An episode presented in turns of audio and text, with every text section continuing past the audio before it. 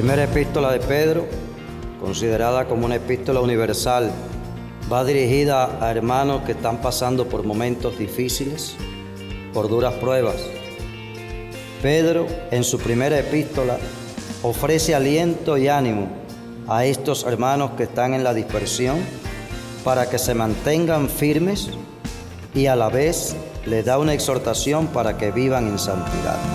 Sean santos porque lo soy.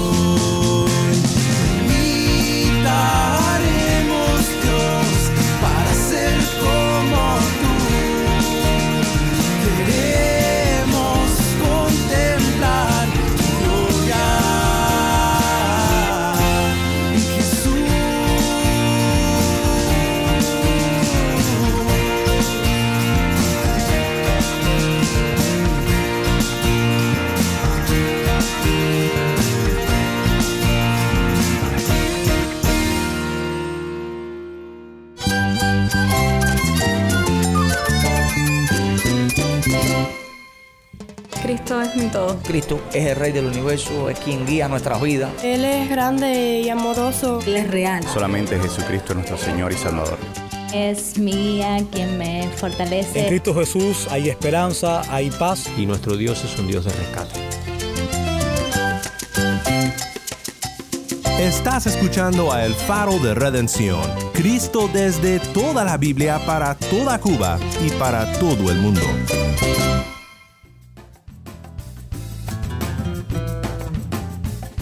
Hola, mi nombre es Daniel Warren, gracias por acompañarme aquí en El Faro. Hoy seguimos en nuestra serie titulada Hábitos de Gracia. Recibimos la gracia de Dios por medios ordinarios y crecemos en la gracia a través de varios hábitos que desarrollamos en la vida cristiana. Y hoy quiero pensar en un hábito de gracia que abarca gran parte de nuestra vida cristiana, y es servir al Señor o el servicio cristiano. En la primera carta del apóstol Pedro, Pedro nos define de una buenísima manera varios aspectos de nuestro llamado como seguidores de Cristo y nos anima a perseverar a la luz del fin de todas las cosas. Si tienes una Biblia, busca Primera de Pedro 4, 7 al 11 y quédate conmigo. Hoy quiero pensar contigo sobre el servicio cristiano en un texto de la palabra de Dios que nos da un motivo para considerar cómo vivimos a la luz del final de todas las cosas. El texto es 1 de Pedro 4, 7 al 11 y dice de la siguiente manera. Pero el fin de todas las cosas se acerca. Sean pues ustedes prudentes y de espíritu sobrio para la oración. Sobre todo, sean fervientes en su amor los unos por los otros pues el amor cubre multitud de pecados. Sean hospitalarios los unos para con los otros, sin murmuraciones. Según cada uno ha recibido un don especial, úselo sirviéndose los unos a los otros como buenos administradores de la multiforme gracia de Dios. El que habla, que hable conforme a las palabras de Dios. El que sirve, que lo haga por la fortaleza que Dios da, para que en todo Dios sea glorificado mediante Jesucristo a quien pertenecen la gloria y el dominio por los siglos de los siglos. Amén. Gracias, Tai. Nuevamente, esto fue Primera de Pedro 4, 7 al 11. Es interesante. ¿Por qué será que Pedro enfatiza la conducta cristiana a la luz del fin de todas las cosas? Y además, ¿cómo puede decir Pedro que el fin está cerca, ya que él vivía en el primer siglo y nosotros en el siglo XXI? Pues desde una perspectiva eterna el fin de todas las cosas sí se acerca. El tiempo se nos hace muy largo para nosotros, porque como dijo Calvino, el tiempo lo medimos por los espacios de esta vida efímera. Me encanta eso. No podemos olvidarnos de lo que dijo Pedro en su segunda carta respecto al tiempo desde una perspectiva divina. Segunda de Pedro 3, 8 al 9 dice, Pero amados, no ignoren esto que para el Señor un día es como mil años, y mil años como un día. El Señor no se tarda en cumplir su promesa, según algunos entienden la tardanza, sino que es paciente para con ustedes, no queriendo que nadie perezca, sino que todos vengan al arrepentimiento. Amigo que me escuchas que aún no te consideras cristiano, debes de considerar esto. Este texto que tratamos en el programa de hoy habla primeramente a los creyentes, exhortándonos hacia las cosas que debes de hacer mientras esperamos la venida de nuestro Salvador. Pero el fin de todas las cosas se acerca muy pronto. Esta es una realidad para todos y lo que Pedro dice que los creyentes deben de hacer por lo mismo solo es por la gracia de Cristo. Como dijo Pedro en el texto que acabamos de leer de su segunda carta, la única razón por la cual estás en sintonía hoy es porque el Señor es paciente. Si crees las palabras que escuchas en este programa y vienes a Cristo por la fe, el fin de todas las cosas no es algo que temer, es algo por lo cual deberías de emocionarte. ¿Por qué entonces habla Pedro del fin de todas las cosas como algo que debe de movernos a la acción? Pues si piensas en algunas experiencias por las cuales todos hemos pasado, verás lo necesario que es esta exhortación para el pueblo de Dios. Recuerdo que cuando trabajaba en una fábrica hace años, muchas veces los viernes nos dejaban salir temprano. Siempre lo anunciaban como si fuera un gran regalo para nosotros, pero todos sabíamos la verdad. Les convenía dejarnos ir temprano, porque con el fin de semana a la vista ya nadie quería trabajar. La producción los viernes en cualquier industria siempre baja porque nuestra mira está en el reposo del fin de semana. Pasa lo mismo cuando se acerca el final de un trimestre escolar o quizás el final de la carrera en la que estudias. Si has estudiado una carrera, bien conoces la flojera que le da a uno cuando el fin de los estudios se acerca. Te cansas muy fácil de las tareas, por ejemplo. Solo quieres terminar y ser libre de la escuela. Lo mismo suele pasar con los cristianos cuando meditamos en el fin de todas las cosas. Cuando pensamos en el grandioso hecho de que nuestro Cristo volverá pronto, nos puede causar el mismo sentimiento, gozo porque Cristo vuelve, pero tal vez también un poco de flojera. Nos puede dejar sin ganas de seguir trabajando arduamente para la gloria de Cristo en nuestras vidas especialmente cuando en medio del sufrimiento de esta vida recordamos que Cristo viene y entraremos al descanso eterno de los santos.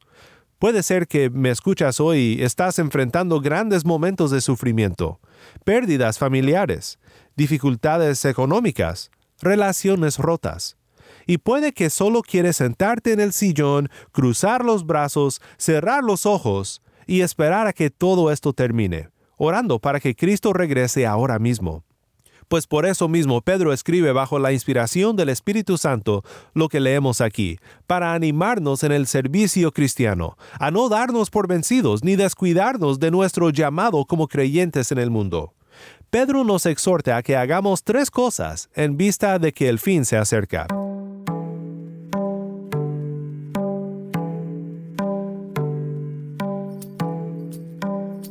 Primero debemos de ser disciplinados en nuestras oraciones. La oración es también un hábito de gracia y aquí Pedro habla de la oración ligada con el servicio cristiano y cumplir nuestro llamado. Pedro dice en el versículo 7 que debemos de ser prudentes y de espíritu sobrio para la oración. Prudentes, de espíritu sobrio. Realmente debemos de tomar estas dos cosas como si comunicaran una sola idea, un control disciplinado sobre nuestras mentes, un cuidadoso enfoque habitual que no se distrae de nuestros deberes. La cosa es que Pedro les escribe aquí a hombres y a mujeres que sufrían persecución por su fe en Cristo. Después, en el capítulo 4, en el versículo 12, Pedro habla del fuego de prueba. Y Pedro entonces escribe para animar a estos santos a que perseveren, aún en medio de la persecución, a cumplir su llamado cristiano. Esto es muy importante de reconocer respecto a la gracia que nos será dada cuando Cristo venga. Saber esto no nos libera de la responsabilidad, nos conmueve a que obedezcamos a Dios. Somos llamados a muchas cosas como cristianos, pero en todo debemos de cumplir con el gran llamado de ser santos. Recuerda, en el principio de esta carta Pedro habla de la esperanza viva del creyente. En 1 de Pedro capítulo 1, Cristo ha resucitado y Cristo regresará. Nos regocijamos en medio de las pruebas porque ellas son las que refinan nuestra fe, para que como dice 1 de Pedro 1:7, sea hallada que resulta en alabanza, gloria y honor en la revelación de Jesucristo. El que persevera en la fe recibirá la recompensa que nos espera con la venida de Cristo. Estas son buenas noticias. Y Pedro dice que estas buenas noticias, estas buenas nuevas son acompañadas por el gran llamado a la santidad. Recuerda lo que dice 1 de Pedro 1, 13 al 16. Por tanto, preparen su entendimiento para la acción. Sean sobrios en espíritu. Pongan su esperanza completamente en la gracia que se les traerá en la revelación de Jesucristo. Como hijos obedientes, no se conformen a los deseos que antes tenían en su ignorancia, sino que así como aquel que los llamó es santo, así también sean ustedes santos en toda su manera de vivir. Porque escrito está, sean santos porque yo soy santo. Si eres como yo, este gran llamado a que seamos santos como Dios quizás te abruma con una ola de desánimo. Te tiemblan las piernas y caes de rodillas, y justamente allí es donde debemos de estar, no desanimados, sino totalmente dependiendo de Dios en la oración. Nuestra esperanza no está en nuestra disciplina personal, en qué tanto hemos crecido en estos hábitos de gracia. No, nuestra esperanza está en nuestro Dios. Él es quien da la gracia. Pero todo aquel que espera con ansias la venida de nuestro misericordioso Cristo será caracterizado por la disciplina personal en la oración. Y la oración requiere de disciplina, porque fácilmente somos distraídos. ¿A poco no es así? Creo que si alguien conocía personalmente la gran necesidad de disciplina en esta área de la oración, era el apóstol Pedro. Cuando su Salvador agonizaba en oración bajo la oscura sombra de la cruz en el jardín de Getsemaní, ¿dónde estaba Pedro? Roncando a gusto con el resto de los discípulos. Y luego Jesús le dijo precisamente a Pedro, Mateo 26, 40 y 41, con que no pudieron velar una hora junto a mí, velen y oren para que no entren en tentación. El espíritu está dispuesto, pero la carne es débil. Mira, para poder resistir la tentación, si deseamos ser santos, necesitamos ser disciplinados en la oración. No sé si para ti esto significa apartar una hora para orar en la mañana o quizás en la noche, quizás tomar el tiempo que usarías en la zona Wi-Fi para mejor estar en la zona del trono de la gracia. Tal vez es aprovechar cuando tu bebé esté tomando su siesta para arrodillarte al lado de su cuna para orar. No sé exactamente qué vas a necesitar hacer, pero sí sé que debemos de disciplinarnos en la oración, en estar sobre nuestras rodillas orando por la gracia que nos será necesaria para mantenernos firmes y fieles en el servicio cristiano, en vista del fin que ya se acerca.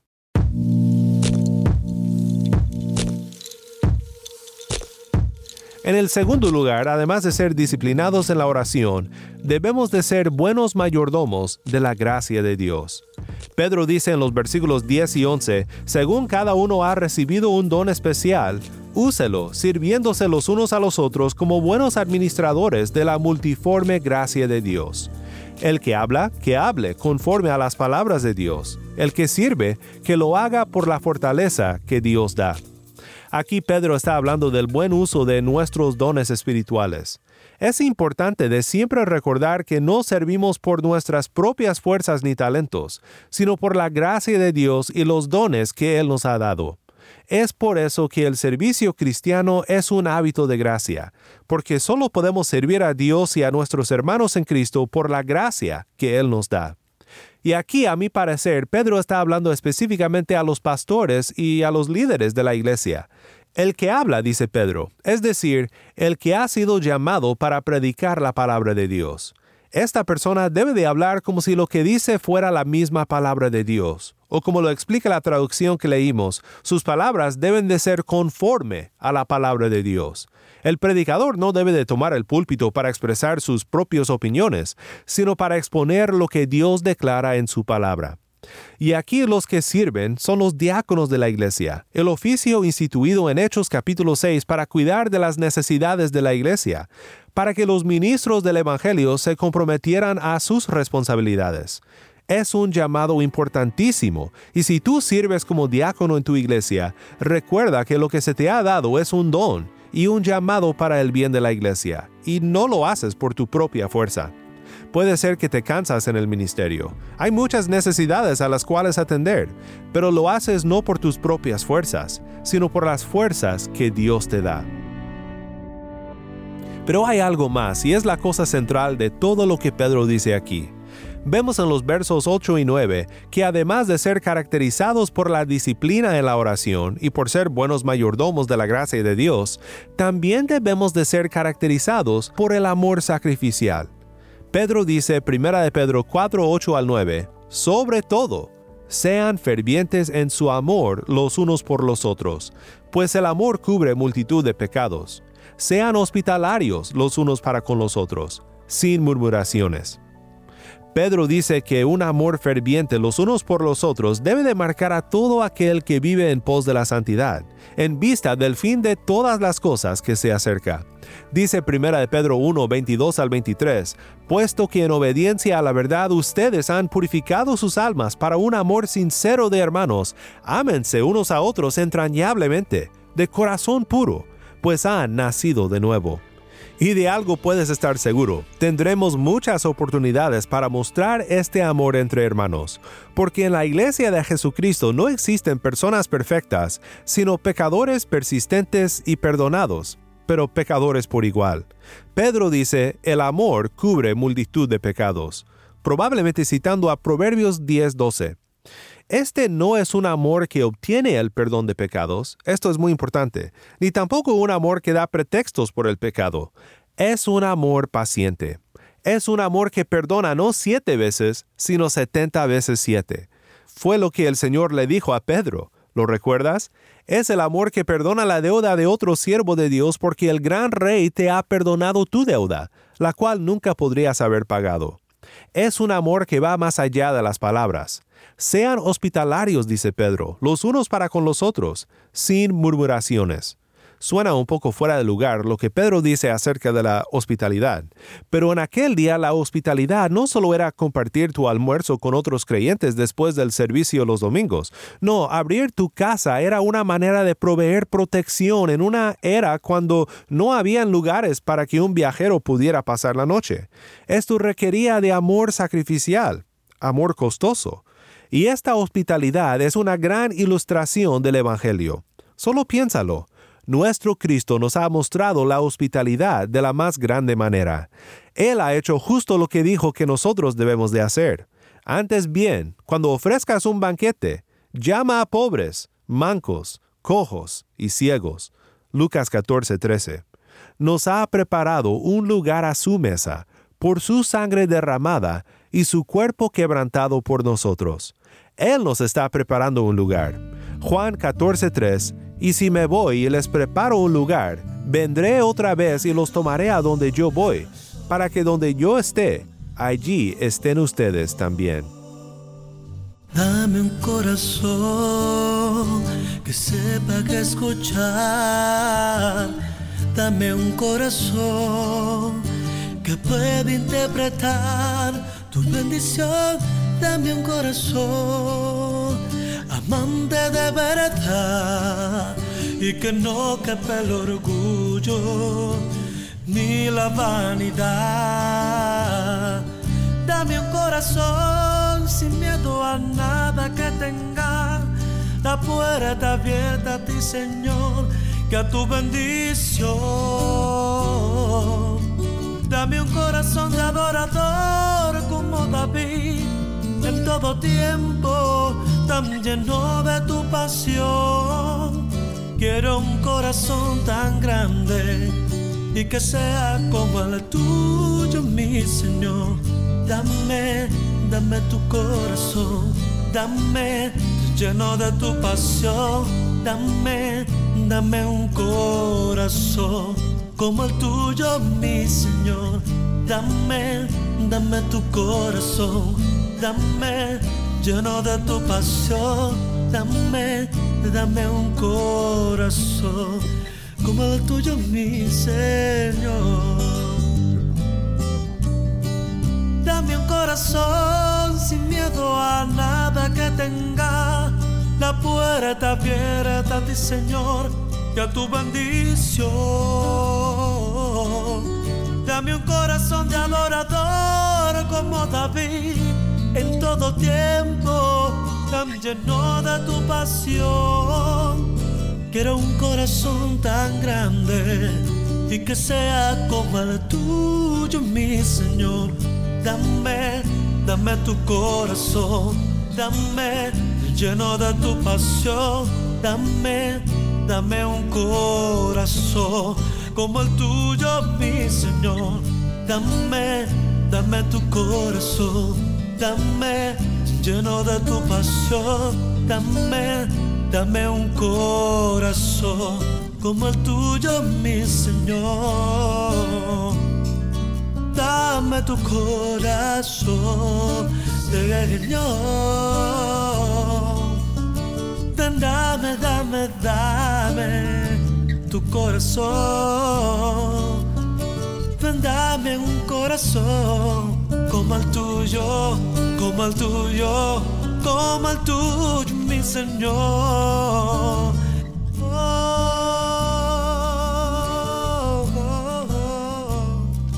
Dame tu corazón.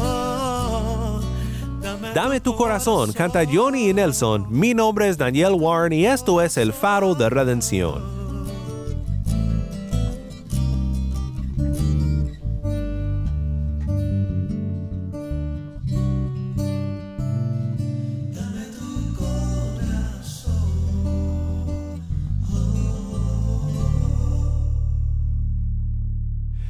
El saber que Cristo viene pronto debe de llenarnos de gratitud y hasta cierto punto debe de hacernos sentir un poco desesperados por ver cara a cara a nuestro Redentor. Pero a la vez debe de recordarnos que tenemos una gran tarea que cumplir en esta vida, sirviendo al Señor y siendo brillantes luces de su gracia en el mundo, para que muchos más vengan a sus pies para hallar vida en Él. Espero que al haber meditado juntos hoy en este pasaje nos ayude a ser fieles a Cristo en nuestro llamado aquí en la tierra y a desarrollar este hábito de gracia del servicio cristiano. Oremos juntos para terminar. Padre Celestial, te damos gracias por tu multiforme gracia que vemos en cada aspecto de nuestras vidas y por cómo por tu gracia nos mantienes cerca de Cristo y centrados en nuestro propósito aquí en esta vida a la luz de la segunda venida de nuestro Redentor que pronto se acerca. Pedimos que sigas obrando por tu gracia en nuestras vidas. Haznos un pueblo que se mantenga disciplinado en la oración y en nuestro amor que este mundo vea en nosotros el amor y el compromiso de nuestro Cristo, que ha hecho todo para redimirnos del pecado y hacernos morar en su casa para siempre. En el nombre de Cristo nuestro Redentor oramos. Amén.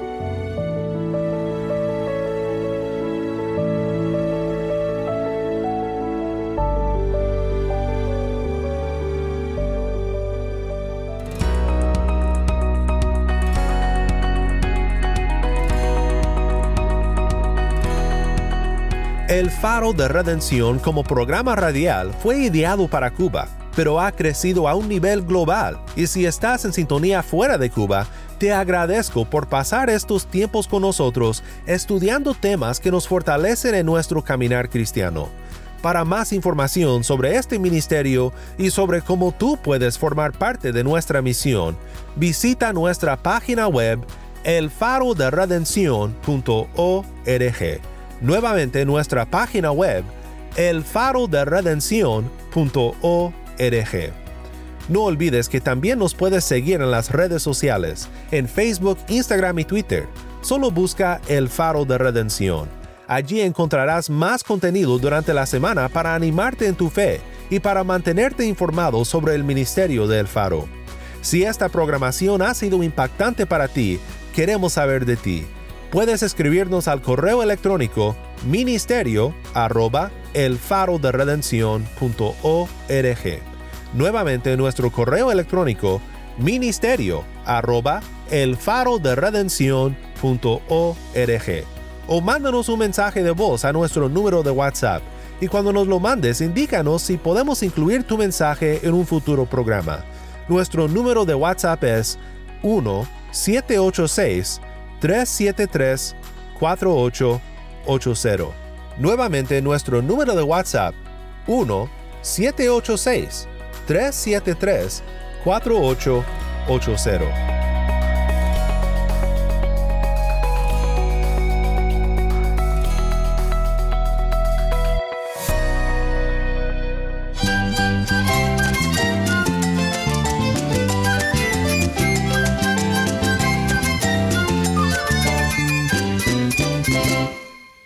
Nombre es Daniel Warren. Te invito a que me acompañes mañana en esta serie Hábitos de Gracia. La luz de Cristo desde toda la Biblia para toda Cuba y para todo el mundo, aquí en el faro de redención.